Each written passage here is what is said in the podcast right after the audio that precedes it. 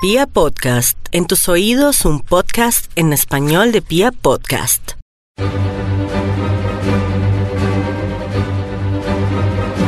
Hola amigos de Literata, soy Angie Reyes y hoy estamos en otro programa de los amantes de los libros. Hoy vamos a hablar de un tema que puede ser polémico.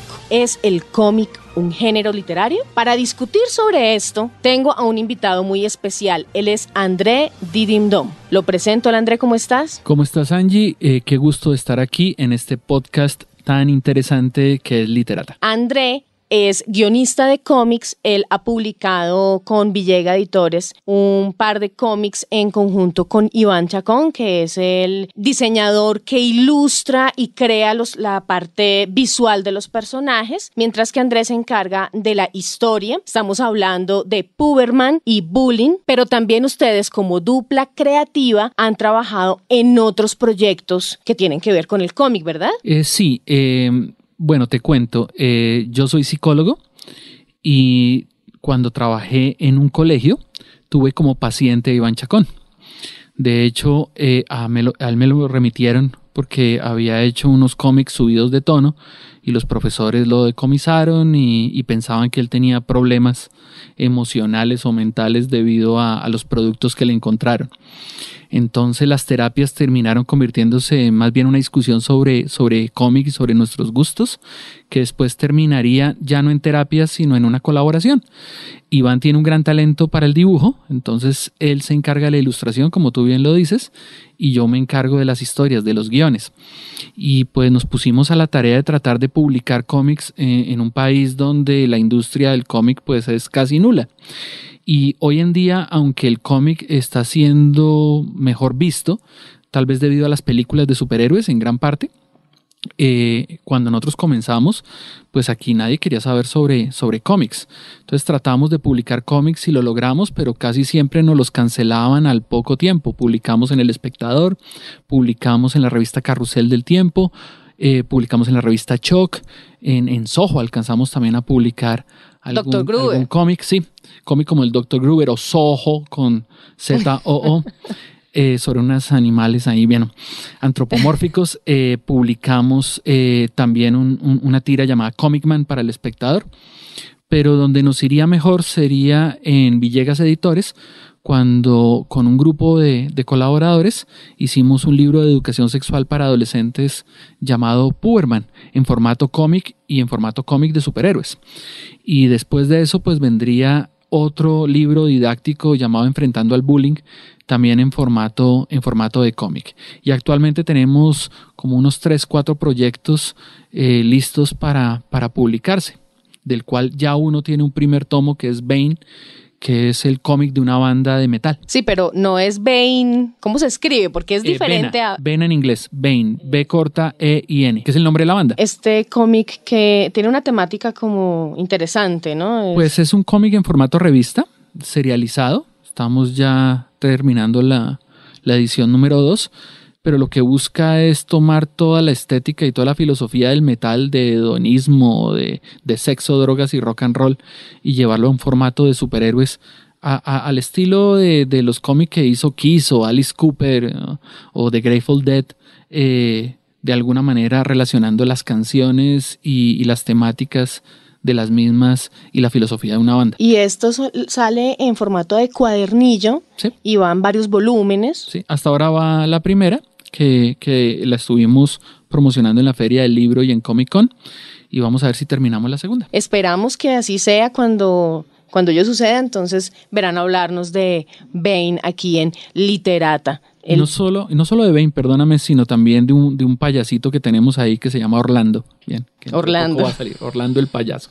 Sí, algo he visto, algo he visto por ahí de ese payasito, unos afiches que estuvieron por allá en la feria dando vueltas muy impresionantes y que se vendieron muy bien, según tengo entendido. Bueno, este género o este noveno arte al que se refieren a veces es polémico. Eh, la razón por la cual yo invité a André a hablar sobre este tema es que aparte de el ser creador de cómics, también es eh, un gran conocedor del tema. André tiene una gran colección de cómics. Yo creería que puede ser una de las colecciones más grandes de Colombia. ¿Cuántos cómics tienes, André? La verdad, el número exacto no lo tengo, pero yo creo que, que rodea los 9000 cómics más o menos. Es impresionante y hay de todo en su colección. Yo personalmente la conozco y sé que tiene desde los de superhéroe, que obviamente son en este momento pues los más famosos aquí en Colombia, pero también hay Lorenzo y Pepita, también está Condorito, por supuesto, los cómics que sacó Disney. Bueno,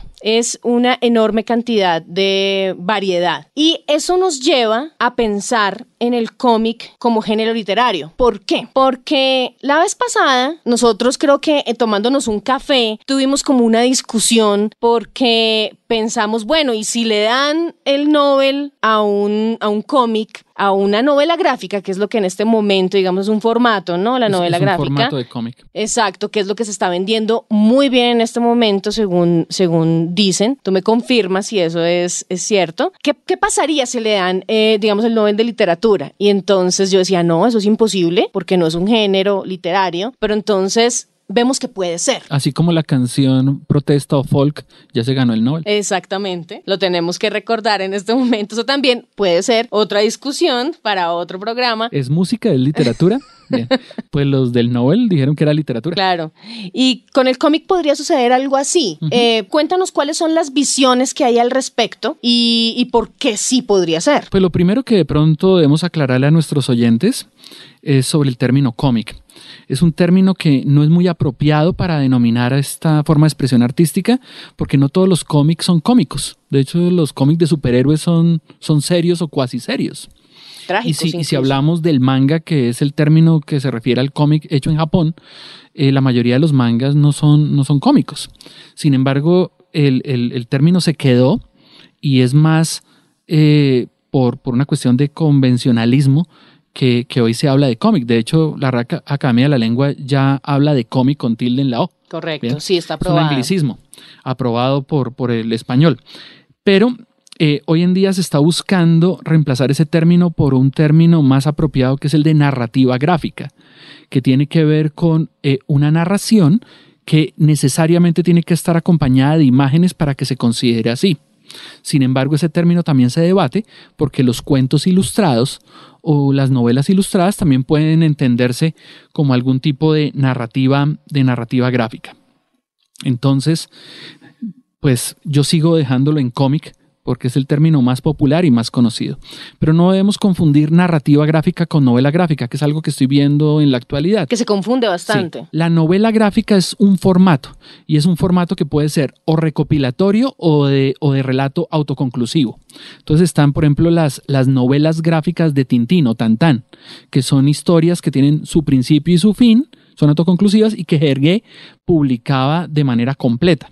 Eso sería una novela gráfica, un libro de cómic y no serializado como las revistas de, los superhéroes. Y si hablamos de recopilatorio, podríamos hablar de una saga eh, de historias o un arco argumental que inicialmente se publicó en revistas y después se recopila en, libros.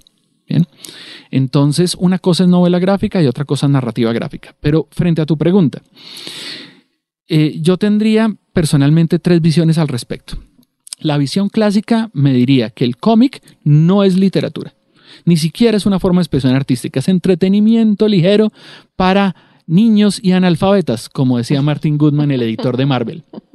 Entonces, de ahí que el cómic se demerite y no se considere como un arte importante. De hecho, fíjate que a, Iván, por producir cómics, lo consideraron casi que como, como un, um, un delincuente juvenil o un estudiante indisciplinado en el, en, el, en el, mejor de los casos.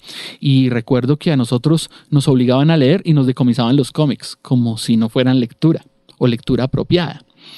Entonces Cuando está, estabas en el colegio. Está esa visión totalmente pesimista sobre el cómic.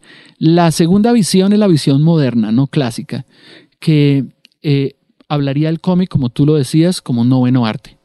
No se entendería como un género literario, sino como una forma de expresión artística diferente por la experiencia que se tiene al leer un cómic. Mientras que la literatura a veces acompaña ilustraciones, puede no tener ilustraciones y solo estar acompañada de la palabra para podernos decir algo. Mientras que el cómic tiene que tener imágenes necesariamente, como, como lo explicaba anteriormente. De hecho, hay muchos cómics que son silenciosos. Bien, no tienen nada de diálogo, como el japonés Gon del dinosaurio eh, bebé o, o Ferdinand, la tira cómica de periódicos.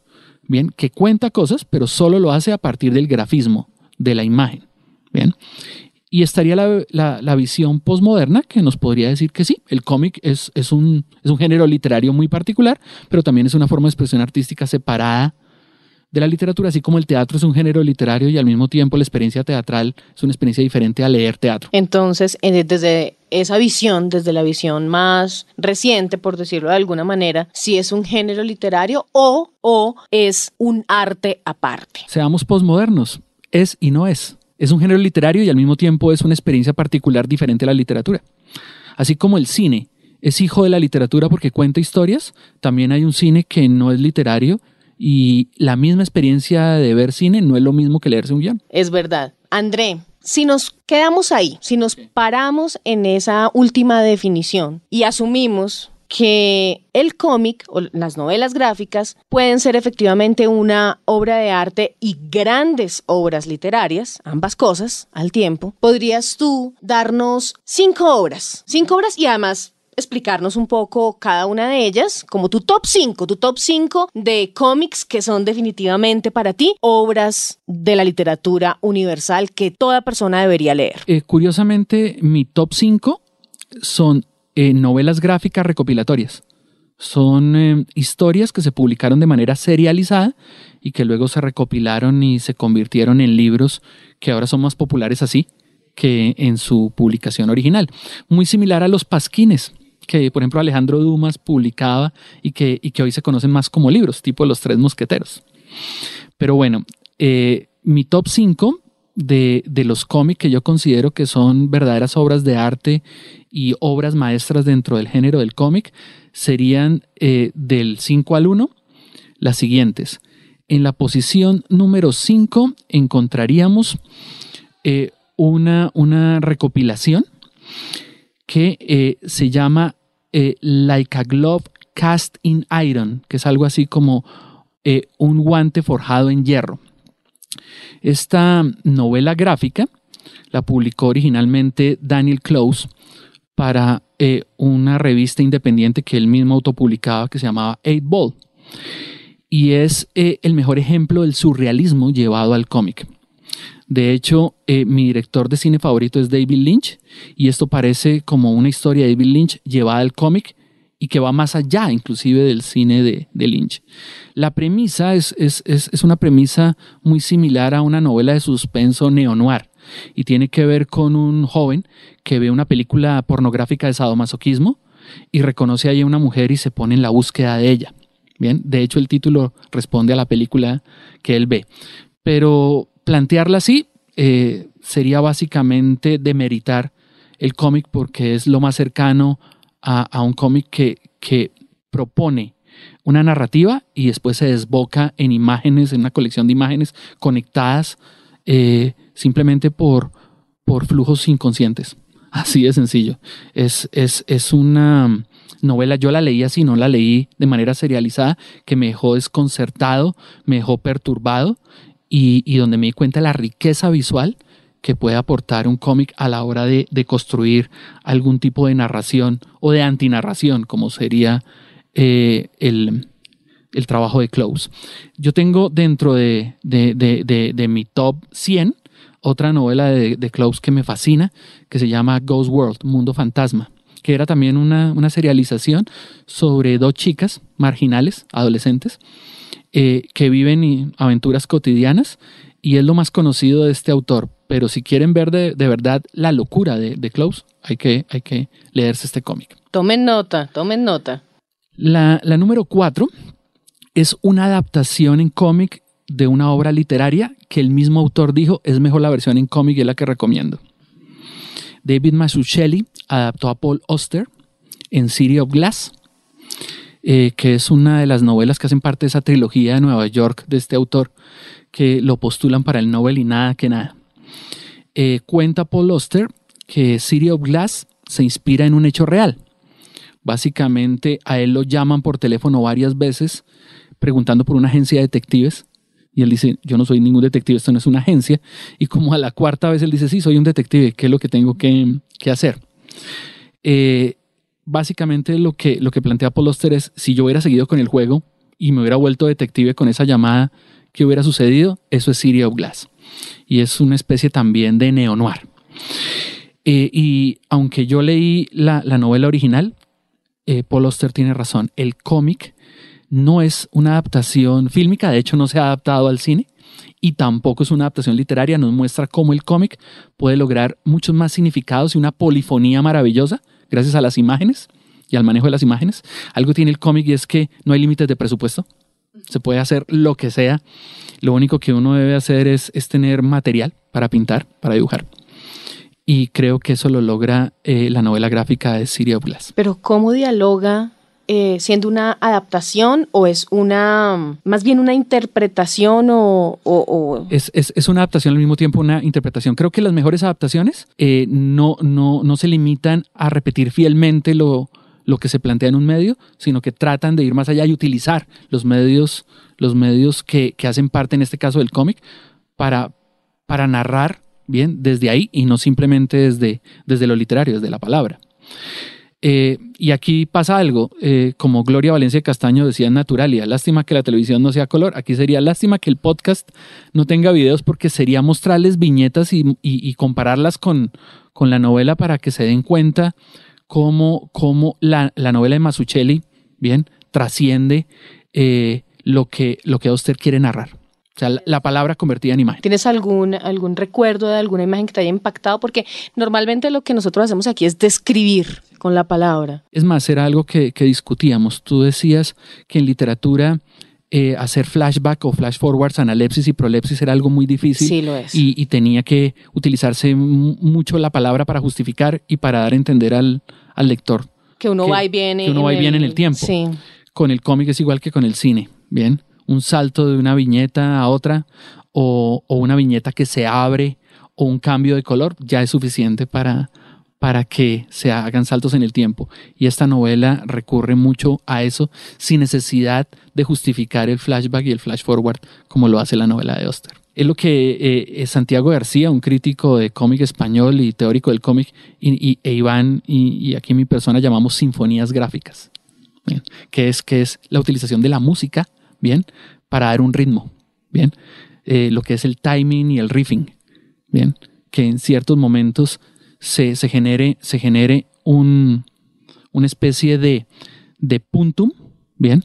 Eh, que, que, permita el fluir de la historia, pero también el riffing que viene del jazz, que es a partir de una estructura, improvisar. Improvisar, en este caso visualmente. André, vamos con el número 3. El número 3 eh, pertenece a un género que es uno de los géneros que creó básicamente el cómic y que hoy en día pues ha trascendido al cine y a la televisión e inclusive a la literatura y es el género de superhéroes. Claro. Que viene de, los cantares medievales y de las fantasías heroicas y que pues tiene el plus de que los héroes tienen poderes que van más allá de los humanos, pero la estructura es la misma. Bien, alguien que protege y que sirve desinteresadamente a alguien.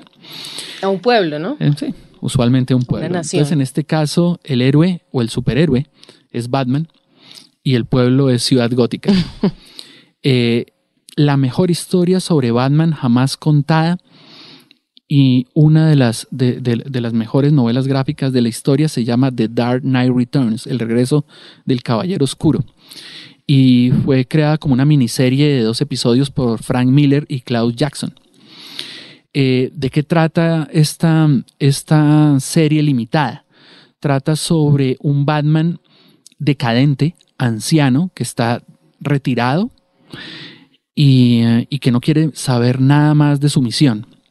Pero la corrupción de Ciudad Gótica y especialmente una pandilla de jóvenes que destruyen todo a su paso, de manera anárquica y vandálica lleva a que el Batman anciano eh, recupere sus fuerzas, sus pocas fuerzas, y vuelve otra vez a sus andadas. Esta vez ya no con un batimóvil, sino con un batitanque y no con eh, el Robin tradicional, sino con una chica que se convierte en la nueva Robin. Y eh, gracias al regreso de Batman, el Joker, que estaba en estado catatónico en Arkham, vuelve otra vez a sus andadas porque Joker solo actúa cuando sabe que Batman está a su acecho.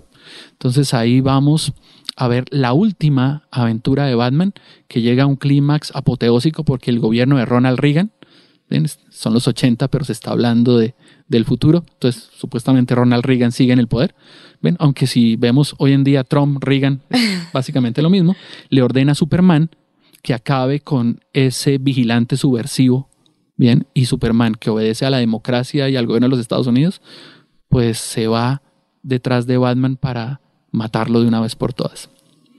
Entonces aquí encontramos una reflexión de Frank Miller muy interesante que nos muestra que los superhéroes en última son discursos de derecha y de ultraderecha y donde la idea de la limpieza social pues es una filosofía oscura oculta en el arquetipo del superhéroe que creo que está mm, hoy en día en boga debido, debido a todo lo que está pasando a nivel social y político en el mundo. Y en Colombia. Exactamente. Entonces, esa es la número tres. O sea que esa novela gráfica recomendada para leer en este momento para todas aquellas personas que tienen inquietudes políticas. Vamos con la número dos, André. La número dos es el único cómic que se ha ganado el premio Pulitzer. Ah. De hecho, después de eso, los miembros del Pulitzer eh, crearon una cláusula para que un cómic no volviera a, obtener un premio similar.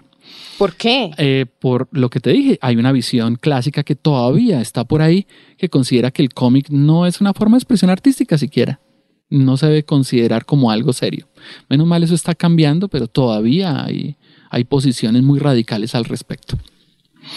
De hecho, todavía conozco abuelitas que consideran que Condorito es una aberración que debe ser quemada. Pero bueno, entonces la número dos es una, una serialización que también se convirtió en libro. Duró 10 años Art Spiegelman dibujándola y escribiéndola, eh, que tiene que ver con la vida de él y también con la vida de su padre y de su familia. Y se llama Mouse. Y donde se utiliza la figura del animal antropomórfico, ese animal con características humanas, muy famoso en los dibujos animados y en los cómics. Esta vez son ratones para hablar del holocausto judío. Y a los gatos pues se les muestra como los nazis. Entonces, las vivencias de su abuelo en campos de concentración, la pérdida de sus familiares, se, ve en, en, unos recuerdos que están dibujados como si fueran historias de Tom y Jerry, pero con toda la seriedad que implica hablar del holocausto nazi. Y la número uno, para mí es la mejor eh, novela gráfica jamás realizada. También fue una serialización de dos episodios creado por Alan Moore y Dave Gibbons y que se llama Watchmen. Y es un manejo magistral del tiempo y del espacio. Han tratado de adaptarla al cine, de hecho se adaptó al cine y aunque Zack Snyder trató de imitar muy bien la, poética visual de Watchmen, no logra eh, llegar ni siquiera a los talones de lo que es la experiencia de leer esta novela. Y es también una novela de superhéroes, solo que la premisa es, es una premisa brutalmente sencilla. Si los superhéroes existieran en el mundo real, lleno de corrupción, lleno de tejemanejes, lleno de eh, intereses eh, económicos que, esconden que se esconden tras intereses políticos, ¿qué pasaría si los superhéroes existieran realmente? Entonces, lo que hace Alan Moore es de construir a los superhéroes y meterlos en un terreno social y político, especialmente eh, el escenario del gobierno de Thatcher en, la Inglaterra de los 80, para, para mostrarnos cómo, cómo, los superhéroes de pronto se convierten en un gran peligro, ¿bien? Cuando eh, defienden intereses económicos que se suponen, o, sociales, que se suponen son, son buenos, pero que esconden corrupción. Eso es, es Watchmen. Pero al mismo tiempo, Watchmen es un cómic que tiene un trabajo de composición similar, yo creo, al de un Jorge Luis Borges o, o Bioy Casares. Bien, eh, porque en últimas eh, es un cuento apocalíptico que en 12 números nos muestra 12 horas antes del fin del mundo. Y ahí el manejo del tiempo solo se puede lograr ni siquiera en, en cine, ni siquiera en, en literatura. Solamente el cómic puede lograr ese retroceso que tiene que ver con el, con el reloj, bien, que, que hace parte de, de eh, la portada de cada uno de los tomos y de la iconografía de los Watchmen. André, qué buena charla, qué interesante poder discutir este tema del cómic como género literario, como obra artística. Te agradezco mucho que hayas aceptado esta invitación y bueno, pues cuéntanos tus redes sociales para que te sigan, para que estén pendientes de pues tu próxima publicación. Ok, me pueden encontrar en Twitter eh, arroba André Didimedome, la primera con I latina, la segunda con Y. Eh, pueden revisar mis críticas de cine que, que, yo escribo para revistas como Rolling Stone Colombia y Playboy Colombia en mi página www.cinedidimedome.co, la primera con I, la segunda con Y. Y eh, también directamente en las páginas de Rolling Stone y Playboy pueden ver mis críticas de cine. Y esperen pues las próximas publicaciones de cómics que están, que están a la espera de, de, de, salir a la luz. Instagram también eh, tiene un, un, canal donde, donde tú hablas de, de cine, ¿no? Es... De cine, de cómic, de televisión. Es un proyecto colectivo que tenemos con varios amigos de la universidad que se llama Revoluciones por Minuto. Entonces búsqueme también en Instagram, ahí me encuentro. Ah, bueno, André, pues muchas gracias. Y ahí estamos, pendientes de lo que pasa con los cómics, leyendo mucho y los invitamos a todos ustedes a que escuchen los otros podcasts de literatura, de literata que tenemos aquí en Pia Podcast. Yo soy Angie Reyes y nos escuchamos en una próxima emisión.